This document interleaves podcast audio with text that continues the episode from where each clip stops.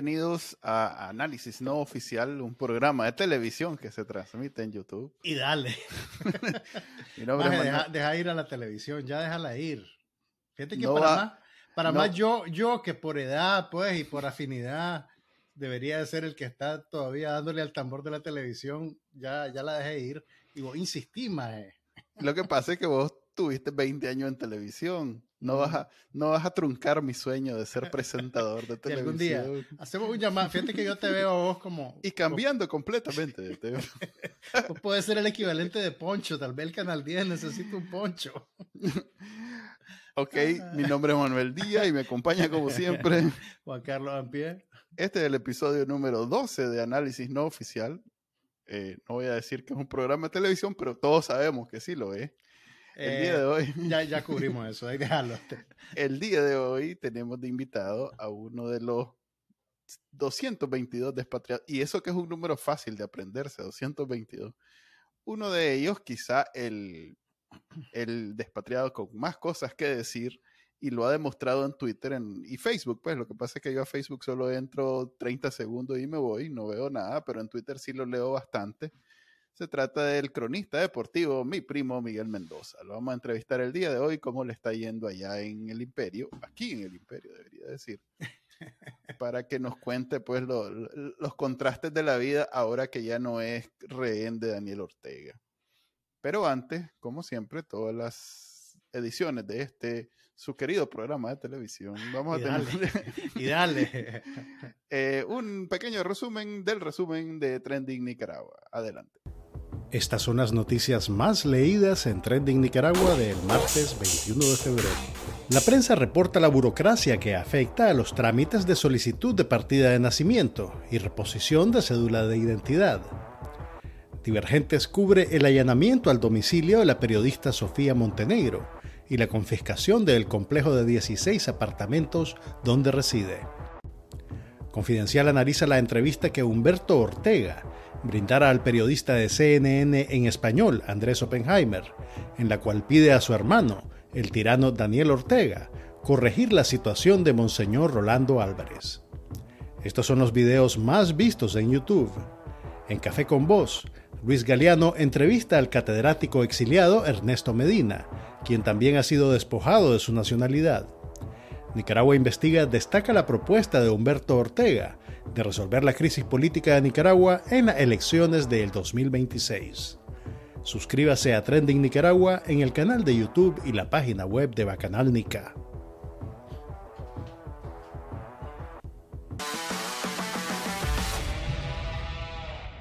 Bueno, bienvenidos entonces al, área, al a la, a la sección de entrevistas de análisis no oficial. Como les dije, el día de hoy tenemos de invitado a mi primo Miguel Mendoza. Bienvenido, Miguel. No, no voy a presentar nada, ya sabemos quién sos. Sos famoso a nivel mundial, más famoso de lo que, de lo que he sacado de esta cosa. Así que bienvenido, Miguel.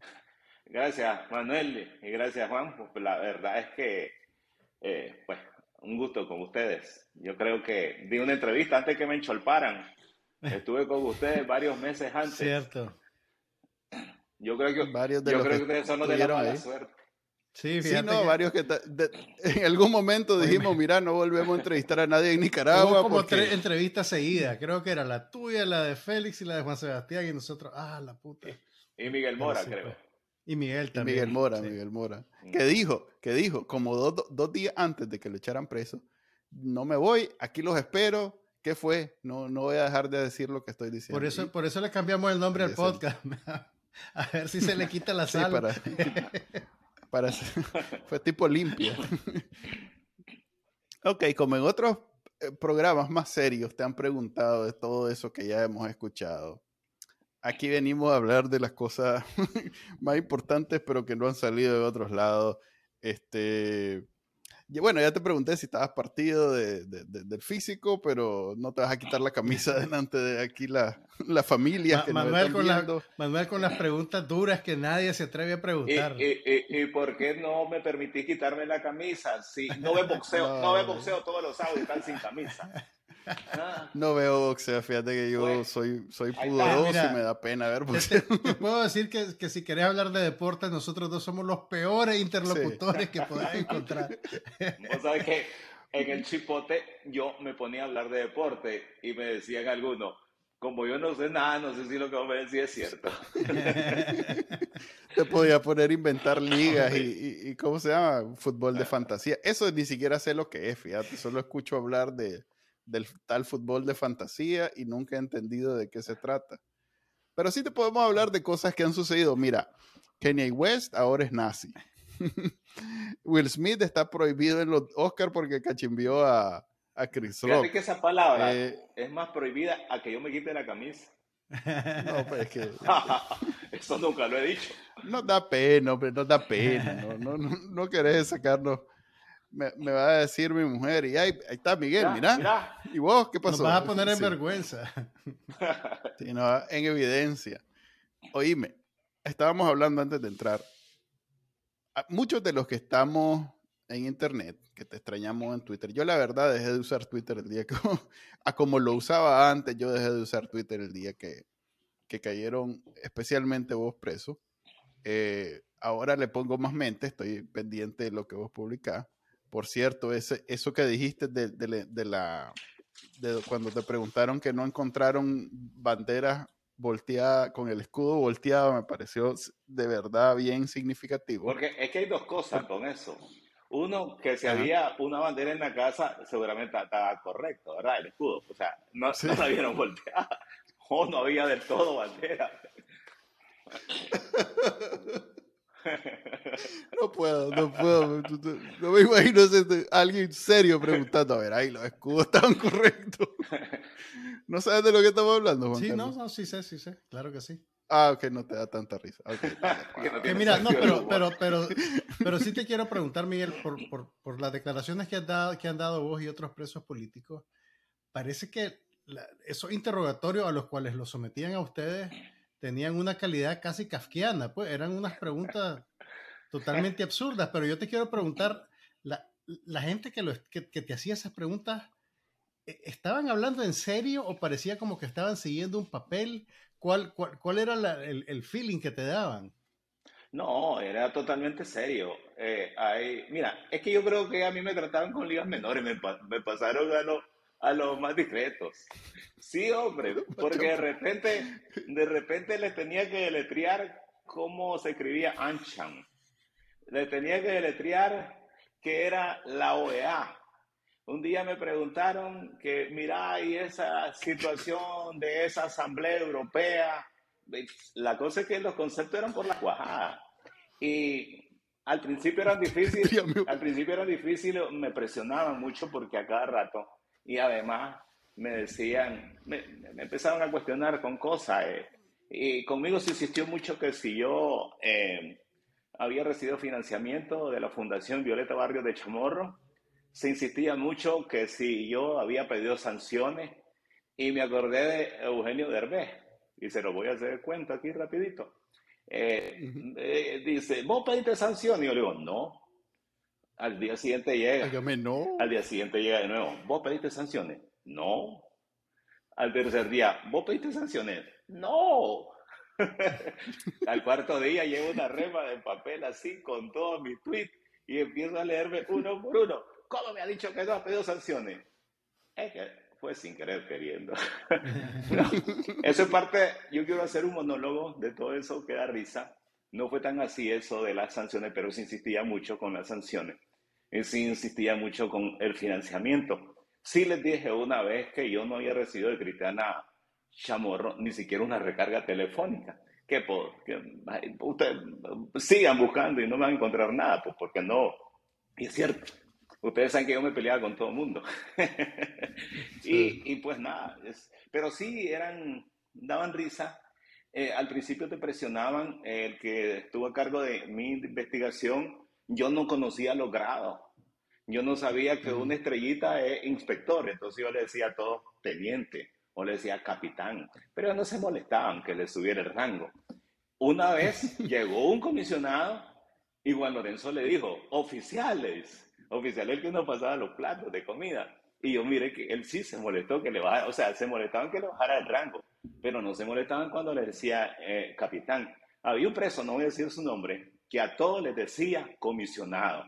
Fueran grandes o chiquitos, te llevaban la comida, te llevaron la medicina y decían, comisionado, y nunca se disgustaron por eso.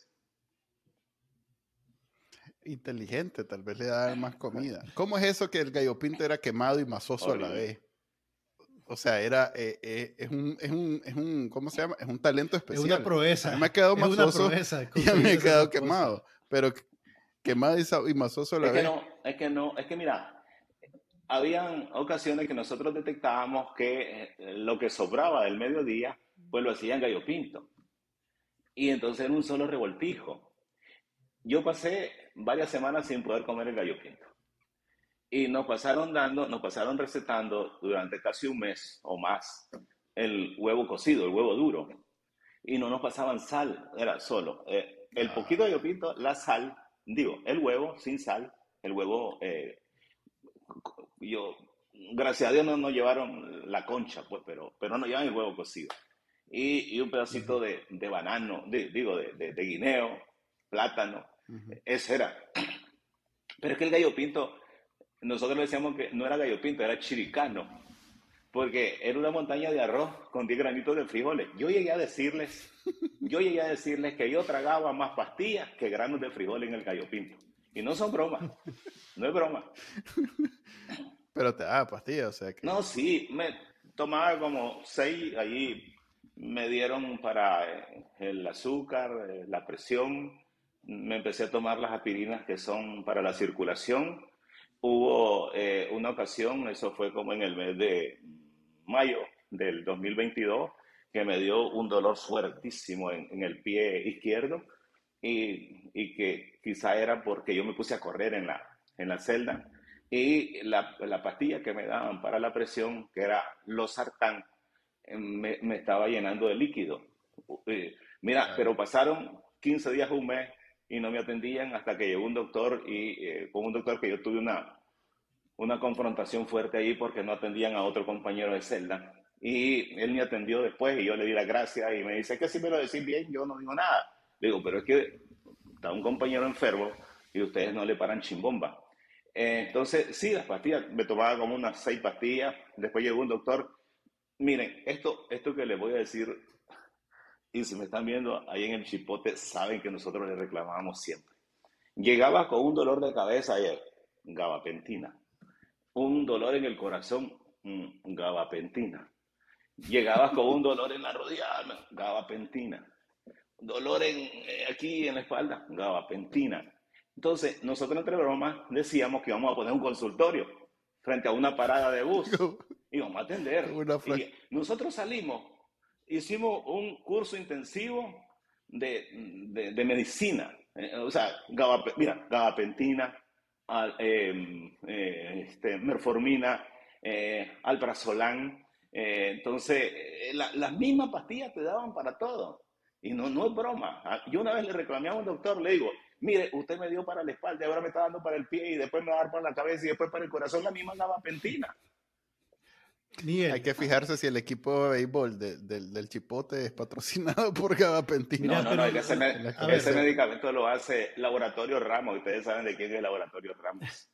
Pero mira, uno creería que los médicos, digamos, están en una posición privilegiada para entender los efectos de las condiciones en las cuales los tenían a ustedes secuestrados. Eh, ¿Qué, qué nivel de cinismo pueden tener si están pretendiendo atenderte por condiciones que ellos mismos provocan de alguna manera. Eh, no, ¿hubo, algún momento en el cual algún médico de los que te atendió, eh, no sé, se hizo algún autoexamen o, pidió algún tipo de disculpa por, por, por ser, digamos, parte de ese sistema que le estaba creando a ustedes esa, situación?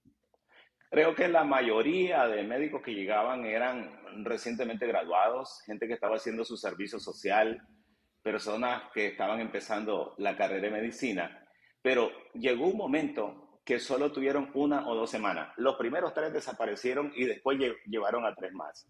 Esos tres más solo aguantaron un mes y nosotros suponemos que ellos renunciaron, que no estaban a gusto. Suponemos. Después había uno que era como el soldadito que siempre estuvo. Incluso lo llamaban y el comandante se queda en el, en el timbrazo. Eh, eh, pero habían otros que, creo yo, que dijeron, no, esto no es, para mí, eh, porque pues uno les miraba la cara a ellos, que no, como, que no estaban a gusto. Y acuérdense la necesidad, llegan a trabajar ahí y pues ellos pues reciben el contrato para, para trabajar en el hospital de la policía y resulta que lo llevan a ser los médicos de los presos políticos. Y esta gente nos conocía, a todos.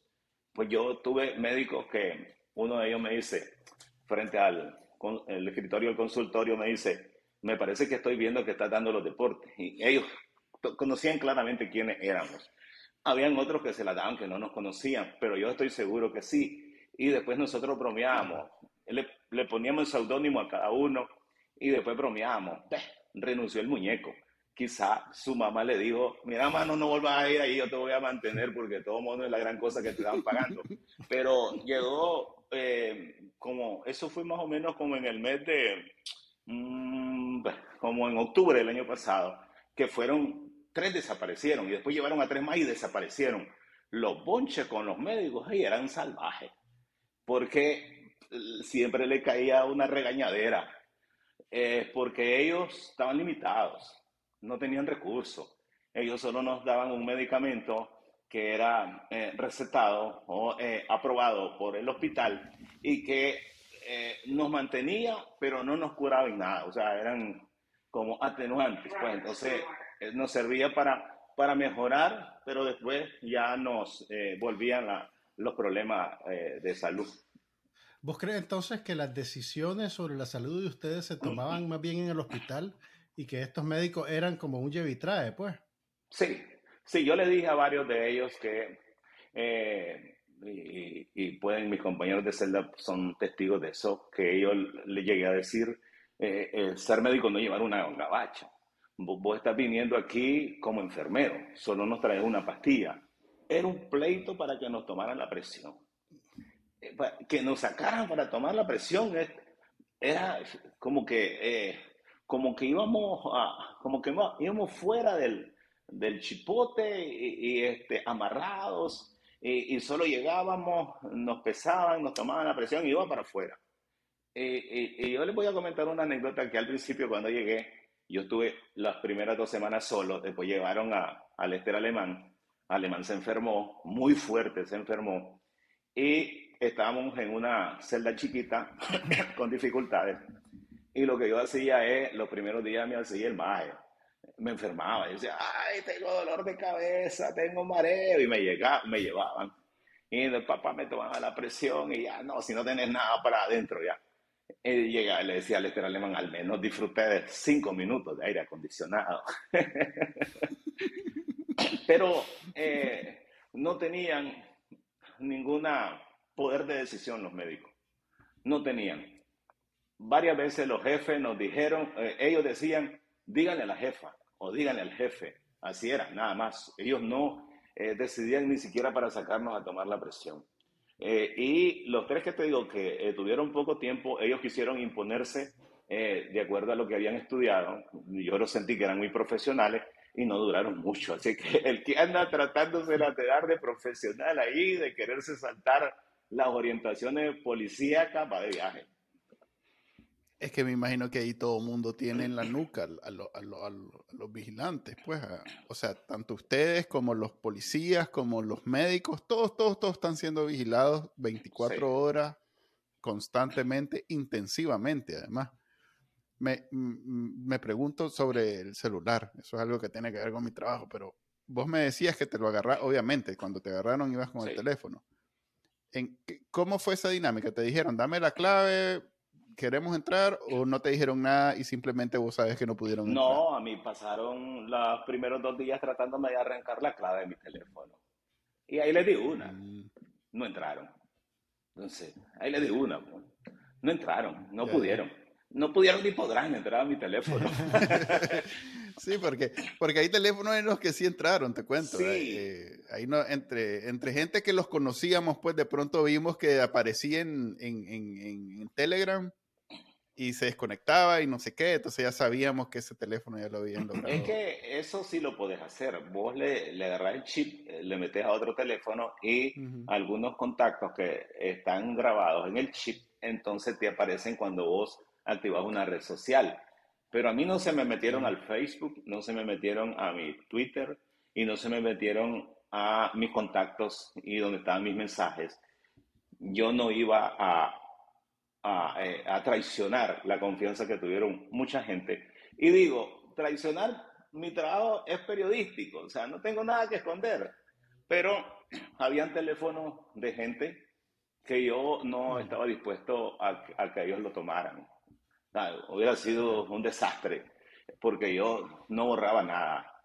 Yo siempre supe que andar un iPhone era imposible que te metieran a menos que yo le diera la contraseña.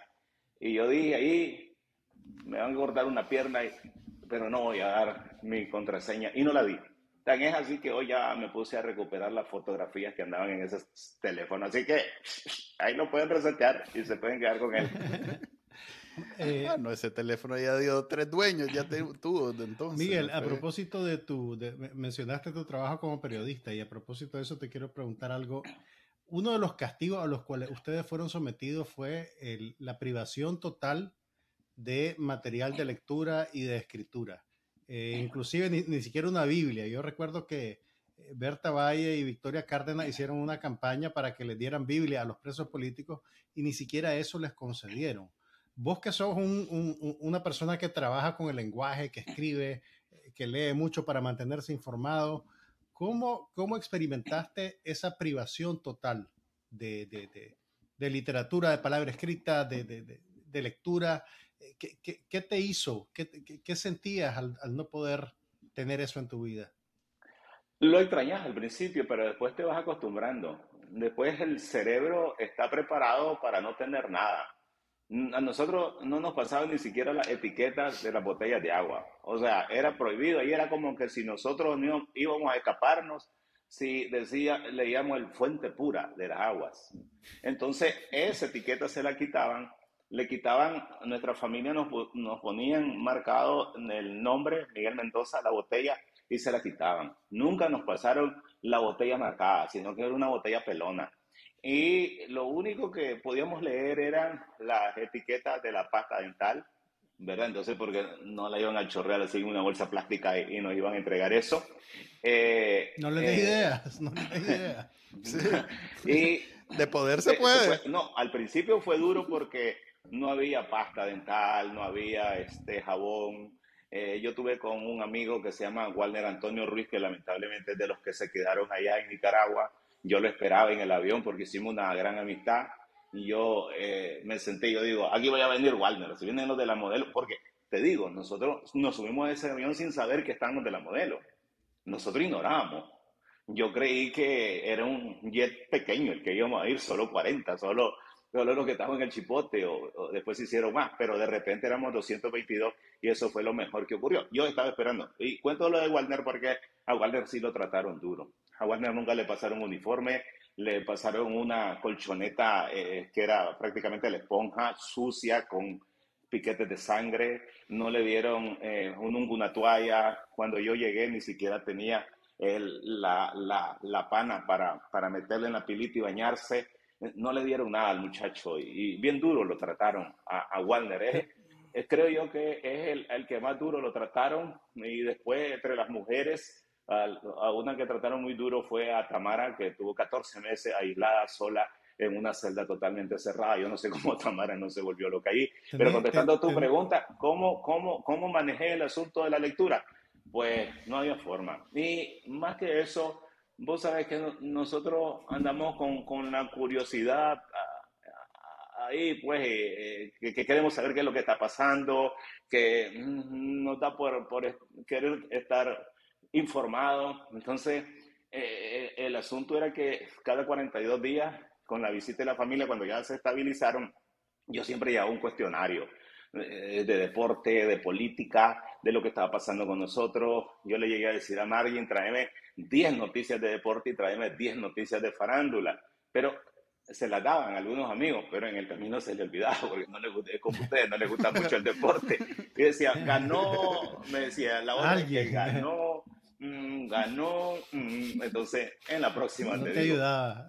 Eh, pero sí, y había que tener mucho cuidado porque en las eh, en las visitas sabíamos que habían cámaras, sabían que habían micrófonos, eh, a, varios, a, varios amigos, eh, algo que, que, un abrazo, un beso a su esposa, venía alguien y le decía, desamárrense. Este, así, pues, así era la situación. teníamos mucho cuidado, las cosas delicadas, la consigna era aquí en el, en el oído. Eh, ahí decíamos las consignas y, después lo que, lo que no me interesaba, que ellos chequearan, que, era sobre mis enfermedades, sobre las condiciones en las que estaba, pues yo la decía abiertamente.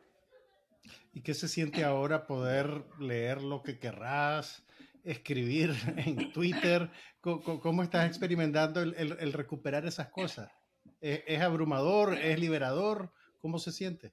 Pues yo un día esto estuve disparando y digo, pues los que me siguen ahí en la red me, van a tener que disculpar. Estoy respondiendo los días que no, no cargué, que no disparé. Este, pero sabroso eh, ver un televisor, ver un espejo, ver un teléfono celular, te cuento. Me, me costó entrar algunas cosas y yo decía, esta aplicación cómo funciona, no, no es broma. O sea, este, mi hijo me tuvo que ayudar para activarme las cuentas de las redes sociales. Me tuvo que ayudar para volver a recuperar el correo electrónico. Entonces estaba oxidado, estaba oxidado de aquí y estaba oxidado de aquí. No sé si ustedes, eh, obviamente ustedes vieron las declaraciones, un trabajo que me hizo Wilfredo Miranda. Después cuando yo miré el trabajo, yo digo, ¡y! Si estoy hablando todo pendejo. Y supe, supe que un colega dijo que no me iba a entrevistar porque yo andaba como chiflado. y después lo llamé. Así soy. Después lo llamé y le digo, ¿en serio, bebé? Y, y, él se dio cuenta que, que me habían comentado lo que él dijo ahí en Washington. Y le digo, no quiero que me digas porque que yo me estoy viendo. Y he visto algunos comentarios cuando Wilfredo colgó el video y que, y que la gente, pobrecito, miren cómo está. Pero cuando yo di las declaraciones, yo creí que estaba desenvuelto. O sea, de aquí estaba bien, pero no me llegaba a la lengua lo que tenía que decir. Entonces, esa es parte de el aislamiento, esa es parte incluso de la oscuridad, eso es parte de, de la falta de, de, training con esto de, de la plática, del diálogo, y yo creo que todavía se me está pegando un poquito la lengua. Eh, no sé si al resto le dio, pero a mí yo me miré mal. Eh, entonces, ver un espejo, eh, mire, Netflix, nosotros ya decíamos, ¡hala! ¿Cuánto diéramos para que nos pasen un televisor y nos den una contraseña y ya miramos una película? Eh, fíjate que hacíamos bromas, decíamos, cuando salgamos vamos a decir, ¿qué es televisor? ¿Qué es celular? ¿Qué es cubierto? Porque nos pasaba una cucharita. ¿Qué es un buen gallo pinto? ¿Qué es cocina? ¿Qué es refrigeradora? Hubo cosas que yo hasta ahorita, 21 meses después, la estoy viendo. Contame, ¿les daban tres tiempos o solo les daban uno o dos? ¿O sí les daban tres tiempos? El almuerzo, pues no me quejo del almuerzo. El problema era el desayuno y el problema era la cena. Terrible, terrible. Yo en muchas ocasiones lo tuve que votar. Supe que había muchos presos que lo votaban, que lo tiraban porque era imposible digerirlo, era imposible tragarlo. Eh, eh, hubo momentos en los cuales eh, la comida se puso peor, fue como una forma de castigo. Cuando nos castigaban con la comida, sabíamos que algo estaba pasando afuera. Como que los tenían contra la pared, como que había una sanción, entonces se disquitaban con nosotros, con la comida. Hubo eh, en julio del año pasado, sí ocurrió algo que es lo más chistoso con esto de la comida. Cuando sacaron a Félix Maradiaga, eso nos dimos, nos dimos cuenta después, a la calle, y que le cayeron las jaurías, eh, nos dimos cuenta que ellos querían contrarrestar los retratos hablados que se estaban haciendo de nosotros. Y lo que hicieron es sacar a Félix y creo que yo con Félix le salió el tiro por la culata, pero eh, a nosotros nos empezaron a dar comida de una manera exagerada. Tan es así que eh, llegaban los oficiales, eso fue en la primera semana de julio del año pasado, llegaban oficiales y nos decían, pollo o carne. Y entonces nosotros, y estamos como un restaurante, entonces lo remedábamos. Yo me ponía una toalla aquí, mira los oficiales, pollo o carne, y, y hacíamos los chistes. Y fíjate que en una ocasión nos dan pollo. Y yo digo, pollo y carne, me dan pollo y carne. Y llega y dicen, ¿qué? Este, eh, arroz aguado. Venga para acá, si no tenían, si no tenían, no tenían como, no, no tenían como, como ternero en tiempos de sequía. Entonces, vos te imaginas, eh, comer, comer, comer, nos dedicamos a comer, pero ni, ni así nos pudieron subir. Eso fue 15 eh, días. Y después de esos 15 días, nos llevaron arroz, frijoles y queso durante tres días, los tres tiempos. Eh, al mediodía nos daban carne eh, o, pollo. Pero dame referencia, arroz, y, arroz, frijol y queso, ¿algo bueno o algo malo en comparación a lo normal? Miren, yo, yo me lo comía con gusto, pero al mediodía siempre nos daban eh, pollo o carne. Entonces desaparecieron el pollo o carne. Esto fue como después de ese banquete de 15 días, El, el, arroz y frijoles. Tres tiempos, tres días. Eso lo, notamos como que era un castigo. Y em, enfrente estaba doña Violeta Granera y estaba María Oviedo. Y al segundo día ellas no agarraron la comida y escuchamos que María dijo, por dignidad no como. Y entonces el resto de las celdas dijimos, también estamos acompañando a María y no comimos. Ese día no comimos porque sentíamos que era como un revanchismo. Algo no les había salido bien. Y de repente, de, la doble ración, pasó a ser el arroz y frijoles. Y, los tres tiempos.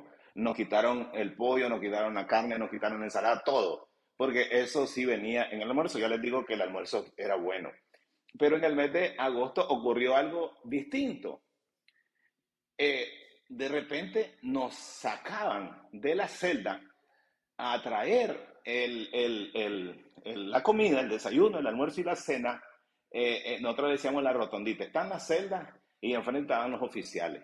Entonces pusieron un buffet, pusieron una señora con gorrito de chef y cámaras y fotos. Entonces te, te daban la comida bastante y te hacían posar y, te, tomaban fotos y te hacían video con la comida así, así. Entonces yo siempre evadía, me volteaba y me dicen, de frente. Yo tuve una discusión con un par de camarógrafos porque yo les dije que me esté dando esta comida y que me esté dando, eh, tomando fotos, borra el, el, hecho de que me estén violando mis derechos. Eh, la, la que nunca fue Dora María Telles, nunca porque ella dijo que no se iba a prestar al juego, de que le tuvieran por... Era, sabíamos que ellos estaban registrando eso para mandárselo a alguien, para, para decirle, así le estamos dando de comer. Esa comida era, ustedes han ido a la panita allá en Managua, mejor que la, mejor que la panita, pues, lo que nos daban. Entonces, un buen bojo.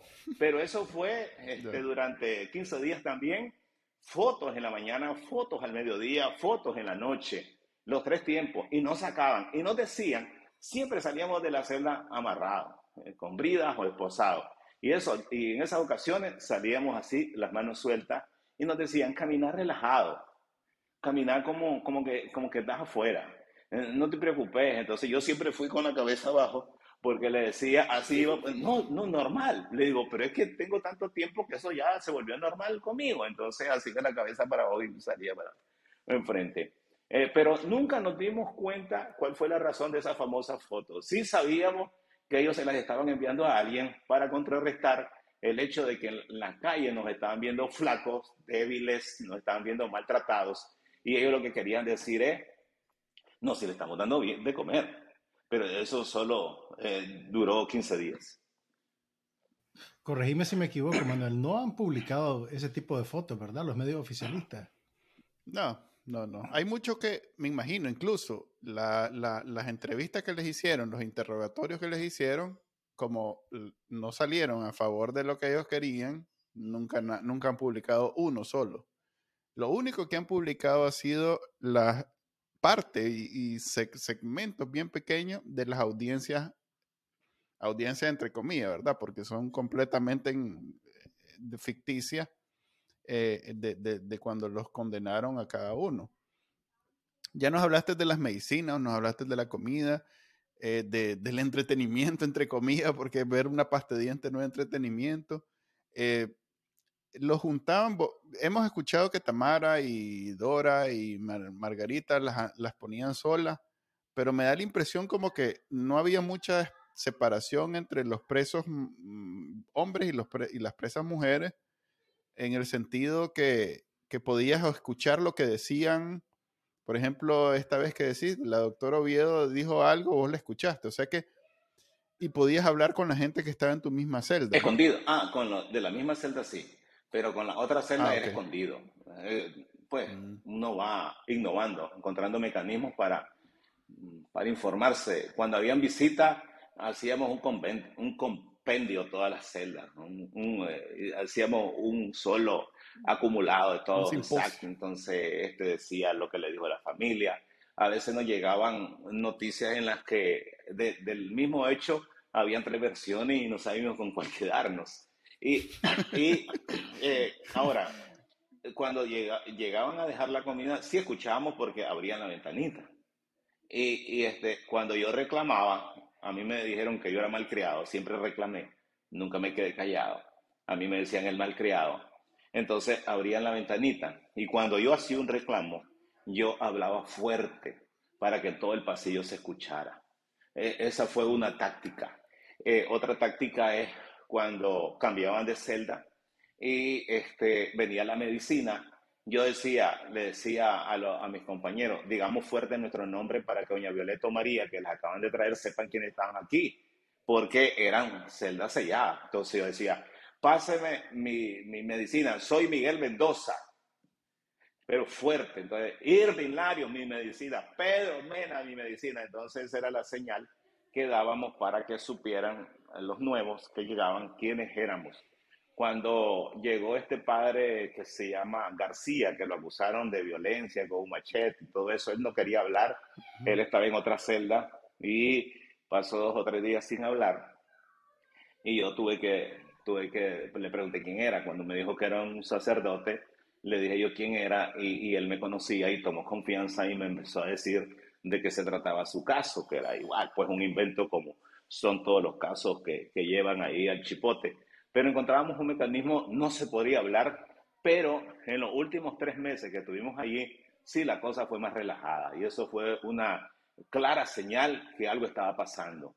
No, eh, eh, al principio nos regañaban por rezar, en los últimos tres meses no nos volvieron a regañar, ni siquiera llegaban los guardias al pasillo a, saber que, que, si nosotros estábamos platicando, porque siempre, constantemente.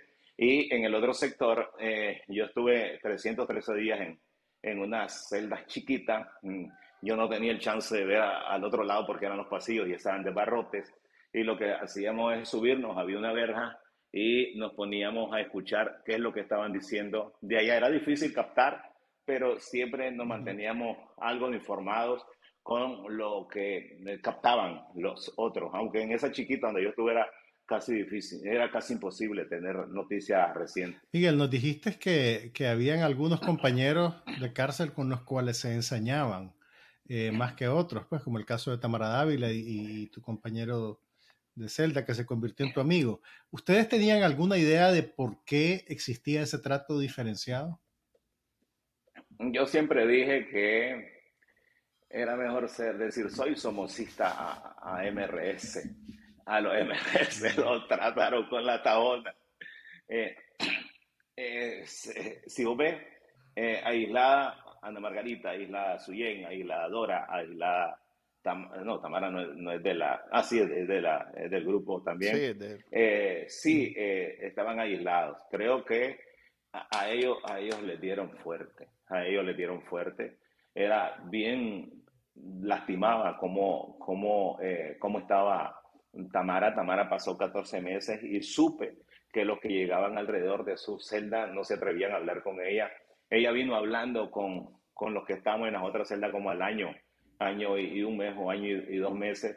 Ella se ponía a cantar, pero la mirábamos hacer ejercicio, la mirábamos desgastada. Y yo, eh, fue lo más doloroso que vi, el aislamiento. estar 14 meses sin un compañero con el cual pasar el rato, platicarla, es lo duro. Yo pasé un mes solo.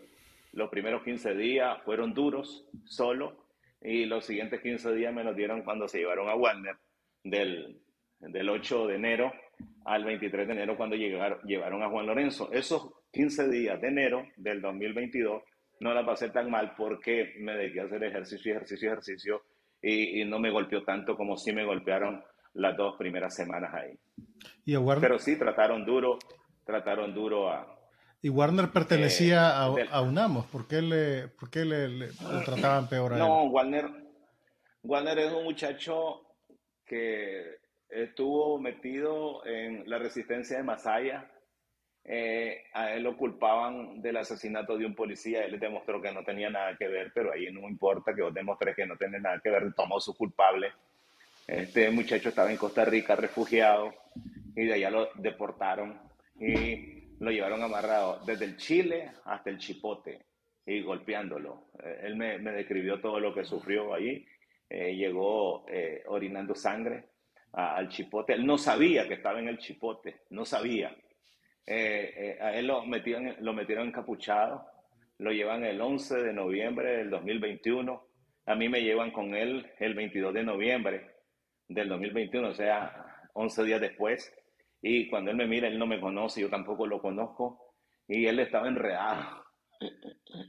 Era divertido lo que me decía. Él creía que ahí solo había un narcotraficante. Y yo le dije, no, hombre, aquí estamos presos políticos. Ya le dije quiénes estábamos ahí. Y este, em, pero él no sabía, no sabía dónde estaba. Fue hasta que yo llego que le digo. Él creyó que a mí también me sacaban encapuchado. A mí no me sacaban encapuchado solo a él a Warner lo trataron duro y sigue teniendo este, este, este, mismo trato. Se quedó allá en una celda de castigo en la modelo.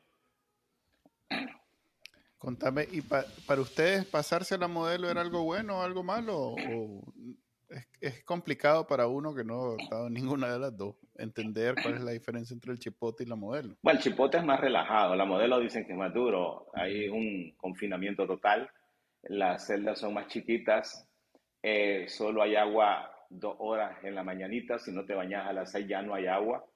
En el Chipote siempre hubo agua.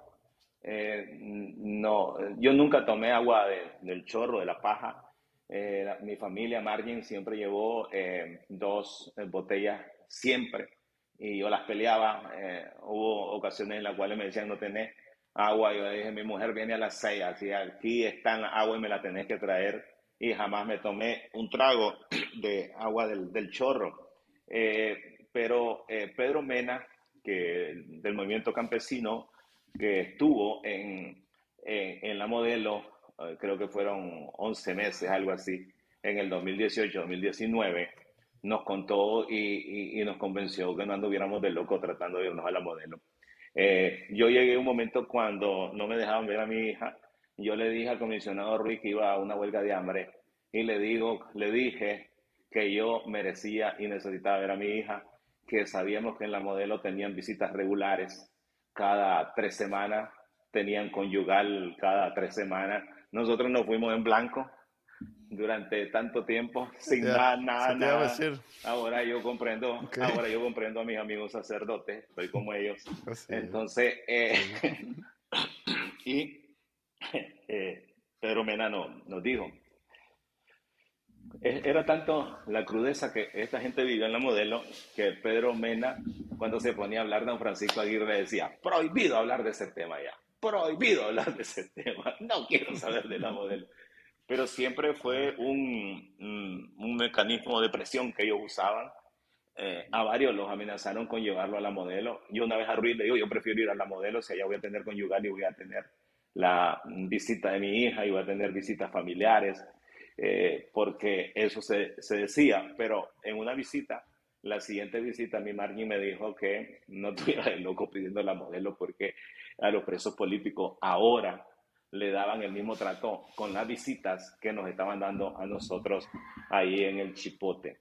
Eh, mira, fue dura, estábamos aislados, eh, nos golpeaban emocionalmente. Nosotros estábamos dormidos y golpeaban la puerta, a veces por puro gusto para que nos despertáramos a cualquier hora Eh, eso era terrible, yo me levantaba de mal humor, eh, no quería ni, ni desayunar porque yo le decía a Juan Lorenzo Holman, con quien tuve eh, un buen rato, o Irving Lario, yo le decía que yo estaba soñando. Y cuando uno está soñando, sueña que está libre. Yo nunca soñé, un sueño mío nunca fue que estaba metido en el chipote. Entonces, el sueño eh, eh, era como mi libertad. Cuando ya me, ya me golpeaban la puerta brusco y que metían la comida, ya allí era como bienvenido a la realidad, otras 24 horas aquí en el chipote. Entonces, eso me hacía permanecer de mal humor y esto se me iba quitando hasta que venía a, orar, a rezar, eh, como a las 8 de la mañana, pero esa, esa era la dureza. Pero te quiero decir que esa cárcel y las condiciones que tuvo fueron hechas para que nosotros o para ellos, queriendo lavar la cara, la imagen a la policía. No nos tocaron, a mí nunca me, tocaron, sí, en dos ocasiones. Sentí eh, que este, uno de los interrogadores me quería golpear yo le dije a él, porque él incluso lo hice botar la gorra y se puso a hacer las manos así. Eh, lo, hice botar la gorra con un comentario que le hice de su comandante. Eh, y, ¿Qué le, ¿Qué le, dijiste? ¿Qué le dijiste? Ya querés que diga eso, si eso va para mi libro. No, no, va a ser ningún libro. No va a ser mi libro. Eh, el 9 de noviembre, después de las elecciones, las elecciones fueron el 7 de noviembre. Eh, y Ortega habló el 8 de noviembre. Eh, y yo me di cuenta porque un interrogador me dice, me empezó diciéndome, después de lo que dijo el comandante anoche, ustedes no van a salir en muchísimo tiempo. Yo no sabía que el comandante había dicho que nosotros éramos hijos de perro, que fue la frase elegante que sacó el estadista Daniel Ortega. Eh, eso fue el 8 de noviembre. El 9 él me lleva y me dice, después de lo que dijo el comandante, yo no sabía. Y le digo, qué bien que me estás diciendo que algo dijo Ortega ayer, porque con esto vos me admitís, porque nadie lo ha admitido que yo soy un preso político. Porque si Ortega el que decide, si yo me quedo, yo soy preso político. Aquí no no es un juez, no son las leyes, no es un juicio, es Ortega. O sea, estamos, claro, pero es la primera vez que alguien, yo le decía, yo soy preso político, vos no sos preso político, me decía, vos violaste las leyes de este país, vos sos un delincuente. Entonces, esa vez él me dijo, y le digo, mm, qué bien, le digo, qué bien, me admitiste que soy preso político. Y entonces me dice, sí, me dice algo así, entonces, eh, ay, se lo voy a tener que decir. Entonces le digo, que mi, ah, me dice él, te digo lo que dijo el comandante. Entonces le digo, es que si no me dejaste subirme la camiseta, menos que querrás escuchar lo que yo digo. Entonces le dije yo, mira, no me interesa lo que haya dicho ese viejo cagado que ustedes creen que el futuro de Nicaragua y se puse en los pantalones. Entonces, eso, eso le hizo botar la gorra. Entonces se paró, se paró y empezó como quien dice, de puchica, y ahora sí. Y entonces iba así, amarrado, eh, me hizo botar la gorra a él. Yo no sabía, si yo me da cuenta qué fue lo que Ortega quizás hubiera hecho otras cosas.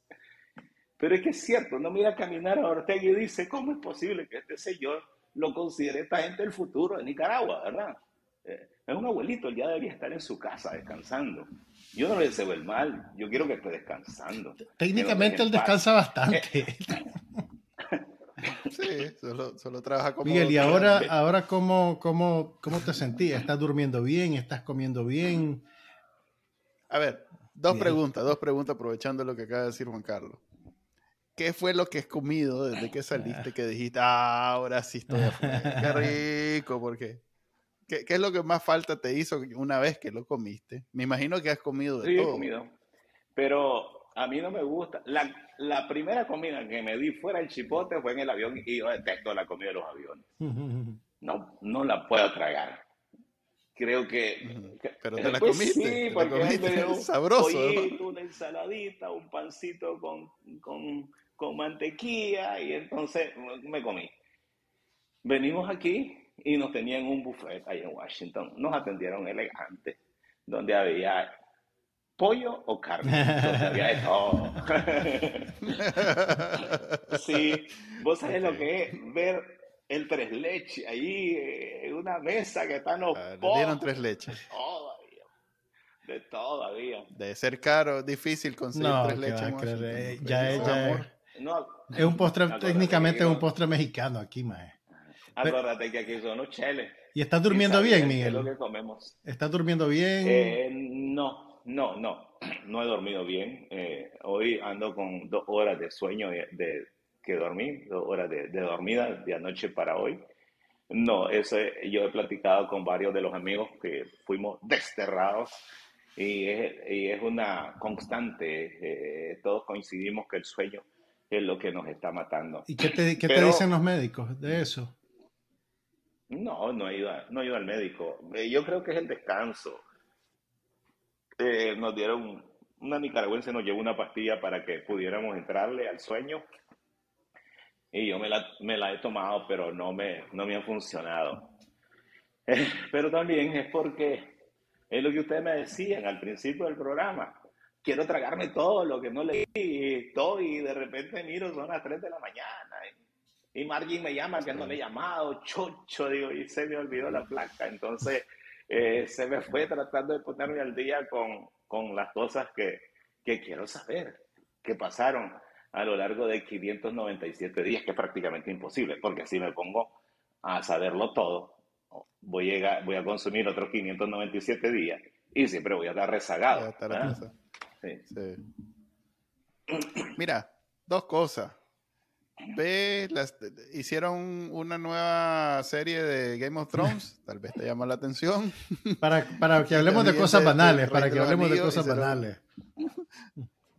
tal vez te llama la atención.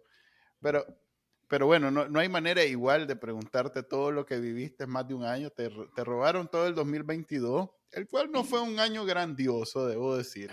No fue un año pero maravilloso. Pero disfrutarlo. Pero, sí, pero Sí, pero en contraste con, cómo lo viviste vos, definitivamente, pues sí te robaron bastante. Así que hasta aquí la vamos a dejar el día de hoy para que descanse a ver, tal vez logras dormir y te vamos a tener, yo creo que una vez, ¿cómo, ves una vez? Porque sí hace falta, pues, era, era uno de los que más entrevistábamos y ahora estamos retomando Gracias por habernos acompañado. Solo, dame, eh, dame, un minuto para agradecerle a, agradecerle a ustedes, a Juan, que supe que en su segmento que tenía en, en esta semana y también en lo que él hace a través de las redes sociales, siempre mantuvo en su agenda mi nombre y la campaña que empezó mi familia y que se extendió a todo el periodismo, no solamente en Nicaragua, sino también el periodismo mundial. Ah, eh, también a Manuel, que yo sé que tuvo también, el periodismo se portó eh, conmigo de una manera eh, muy, muy, eh, una simpatía que, que, me mostraron, un respaldo, un apoyo, una solidaridad, que a mí me impresiona todo lo que yo puse Miguel Mendoza en Google y me salen una cantidad de cosas. Y entonces, este, espero que eso me beneficie, que me den crédito y o que me parece. ¿Vos sabés quién soy yo? ¿Vos sabés quién soy yo? Sí, de ahora, a partir de ahora. un venado ahí de vez en cuando. Mira. Sí, sí, no, ahora, ahora que vas a Miami, ¿no? Eso es lo que. Sí, voy a Miami al Clásico Mundial, pero yo quería reiterarle el agradecimiento al periodismo. Y yo lo he dicho en otras entrevistas, créanme que yo fui un buen soldado del periodismo dentro del chipote no permití nunca que se hablara mal del periodismo. Siempre que había una acusación, yo eh, la defendía, defendía el periodismo. Eh, me preguntaban sobre el financiamiento, pues yo les dije que a mí nunca me financiaron, pero que yo no miraba mal el financiamiento para los colegas, porque eso no es lavado de dinero. Yo les decía, hay otro que están lavando. Hay canales de televisión carísimos, eso sí, hay que buscarlo por ahí, no por alguien que anda con un teléfono y una recarga o que tiene su medio de comunicación digital, una computadora, una cámara. Eso no es enriquecerse, eso no es lavar dinero, ese es un apoyo que recibe de una y quizás más organizaciones alrededor de la prensa. Yo decía, A mí no me dieron nada. Pero bueno, eso no quiere decir que yo vea malo el financiamiento para mis colegas. Y sabía que ustedes estaban a la vanguardia de la campaña que se hacía sobre mí y yo con cada entrevista que he dado, incluso agotado, eh, eh, es porque yo quiero regresarles un poquito a, mis colegas de, esa, de todo lo que hicieron esa inmensa campaña que hubo y que me mantuvieron todos los días en los medios de comunicación. Gracias, primo. Y, no sabes la alegría que me dio, es de las alegrías más grandes de mi vida cuando me dijeron que estaba en el avión y ese día fue muy alegre y desde entonces yo ando como que fue que me sacaron. Gracias a vos, Miguel, por, por acompañarnos y pues la verdad era, era, lo menos que podíamos hacer nosotros por, por ustedes. Bueno, y para la sección del IPEWE del día de hoy, vamos a hablar de ir a desayunar. De ir a desayunar. okay. ¿Cómo hay líderes mundiales, especialmente en Latinoamérica, que tienen sus prioridades bien claras.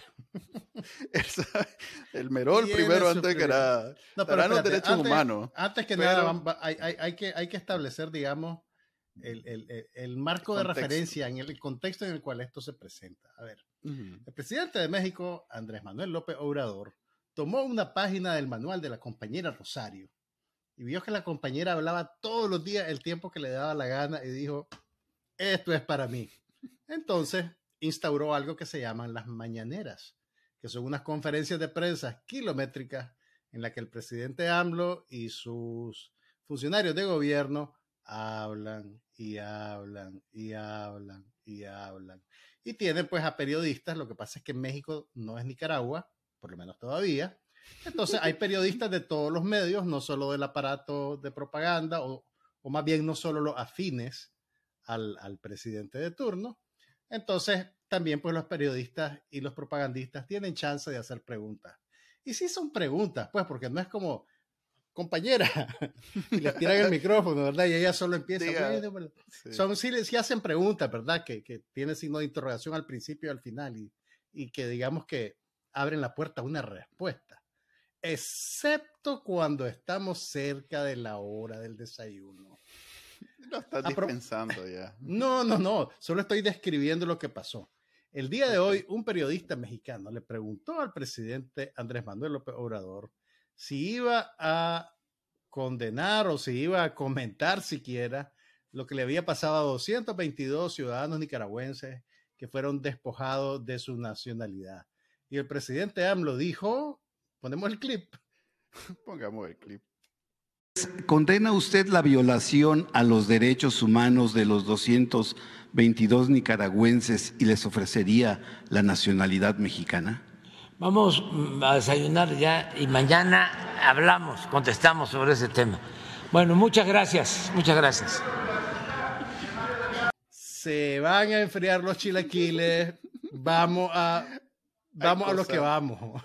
Hay cosas más importantes en esta vida que los derechos humanos de dos, 317, 16 nicaragüenses que han sido expatriados en pleno siglo XXI por el brother de AMLO, porque es su brother, él en múltiples ocasiones ha tenido oportunidad de, digamos, desprenderse de esa, de esa relación tóxica como lo ha hecho, por ejemplo, Lula en Brasil, o lo ha hecho Petro en Colombia. Yo no sé si Lula se, podemos decir que Lula se desprendió de esa relación tóxica.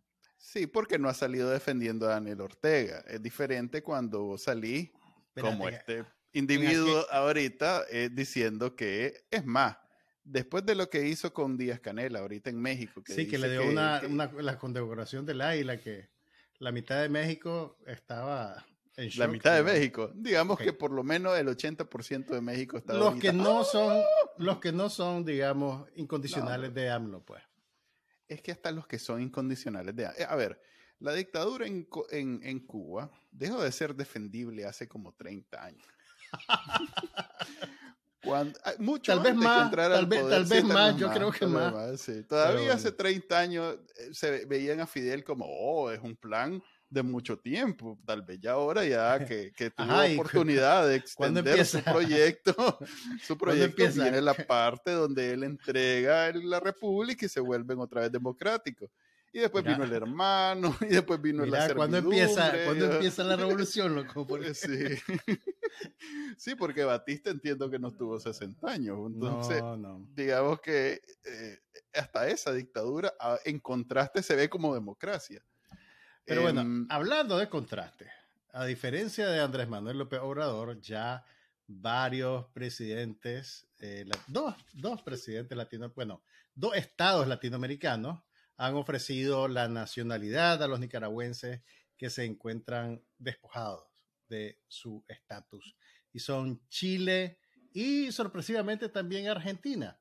Argentina fue primero. Boric se, tuvo que, se tuvo que Boric recibió el bullying.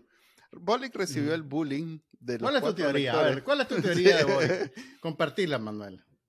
Boric eh, publicó un tweet a antier o anti-antier eh, donde le da un abrazo de solidaridad a Yoconda y a Sergio Ramírez. De hecho, fue el tweet en Trending Nicaragua, el tweet con más alcance de ese día, relacionado a Nicaragua. Y yo, entre los que le, respondieron, si querés mostrar aquí la parte donde le respondí, le dije que no era escritor de libro, pero que si veía en mi futuro, que le agradecía y que si veía en mi futuro un pasaporte chileno, porque pues solidaridad una cosa, pero pues, España estaba dando pasaporte. Entonces, 24 eh, o 32 o 36 horas después, pues ya salió la nota de prensa donde, a ver, pues aquí va el pasaporte. Así que okay. No sé si deben agradecerme a mí, no sé si deben agradecerle el bullying que recibió Boris por mi, por mi respuesta, pero eso es lo que hay. Ok, entonces, a, donde estamos ahorita, al momento en que estamos grabando este programa de televisión. Llevamos tres pasaportes. Los nicaragüenses que han perdido su nacionalidad pueden hacerse españoles o chilenos o argentinos, porque el canciller de Argentina dijo que le extendían la nacionalidad a Sergio Ramírez, a Yoconda Belli y a cualquier persona que sufriera esa condición. Ahora bien, el presidente de Argentina no ha dicho nada, pero yo creo que al canciller sí ya le, ya, ya, ya lo dijiste, ya lo dijiste, sí, no, no, ya no, te puedes echar para atrás, ahí no hay vuelta atrás. Ok. Entonces, además de la española, tienen esas dos opciones. Así. Pero, eh, pero. Lo que no sabe es que. Eh, ¿Cómo llamarle? a ver, digamos que el ala más sentada para este lado, ideológicamente, está, dice que gestionando para ver si cae el pasaporte con la guilita calva en, la portada. Eh, mm. porque esa es la que a ellos les interesa. Yo soy eh un mal despatriado, así que voy a, opinar ahora como afectado directo. A ver, la verdad es que como... Da tu testimonio, a ver. Hermano, no tengo ninguna o sea, si andaba, si, si sin vergüenza andabas por el mundo con el pasaporte nicaragüense, exceptuando el haitiano, que debe ser eh, en términos prácticos, o bueno, yo recuerdo a comienzo de siglo, cuando visité España, que los colombianos les iba muy mal en España con un pasaporte colombiano y en general por aquello del, del narcotráfico les iba muy mal en el resto del mundo. O sea que sí, en realidad que los pasaportes nicaragüenses eran cotizados por otras razones, no por querer ser nicaragüense, sino por el pasaporte. Y, ahora que pues, tengo todavía, no lo he perdido y lo pienso usar si acaso viajo. Pero si debería, si, al, si me toca en la sin salida de escoger un pasaporte, lo primero que voy a hacer es preguntarle a un abogado. Ok, yo te puedo decir algo. Te puedo decir algo. Si vos sos una persona que ya inició si tenés estatus de asilado, por ejemplo, en Estados Unidos, o estás pidiendo asilo, o estás en, proceso de sacar ciudadanía, digamos, no podés sacar ciudadanía de otro país. Porque en teoría. Esa, es la lógica. En teoría, vos pedís asilo en Estados Unidos porque no te podés ir a otro lado. Exactamente. Entonces, no podés decir, ok, también tengo un pasaporte español, pero me voy a quedar asilado aquí. Entonces, si estás en esa circunstancia, eh, tenés que pensar bien, primero, a dónde querés vivir. ¿Me entendés? Porque en teoría, vos vas a sacar el pasaporte del país donde te vas a sentar y a donde vas a reconstruir tu vida y donde te vas a convertir en un ciudadano con derechos y obligaciones. Para mientras, para mientras el comandante bueno, está en este plano de vida. Esperemos que eso es lo que pasa. Pero entonces eh, tenés que decidir, digamos, antes de, si vos lo que querés es quedarte a vivir en Estados Unidos y hacer trabajar aquí, hacer tu vida aquí, entonces tenés que quedarte en el trámite de Estados Unidos. No puedes salir corriendo a, llevar el español también y te voy a tener dos pasaportes. Eso no funciona así. No, no, tener colección, voy a hacer bingo. Entonces, yo te digo a vos, Manuel Díaz, que yo sé que estás aquí en Estados Unidos, calmate. No vas a coleccionar pasaportes, más. Yo estoy quieto. Yo la verdad es que no tengo ninguna intención de viajar. Tengo ya cuatro años, tres años de no viajar. Eh, primero por la palmazón y segundo porque puedo perder el, el, pasaporte, a ver, el asilo, que es algo que Estados Unidos. Costó conseguirlo también, no fue fácil. No, es que me costó, pues, pero sí fue traumático y, ya que el país me otorgó ese beneficio, no lo voy a perder a la ligera, pues entonces voy a esperar y a ver si en algún momento pues tengo la necesidad de viajar y, me veo que no tengo pasaporte, lo primero que voy a hacer es preguntarle a un abogado. Eso definitivamente.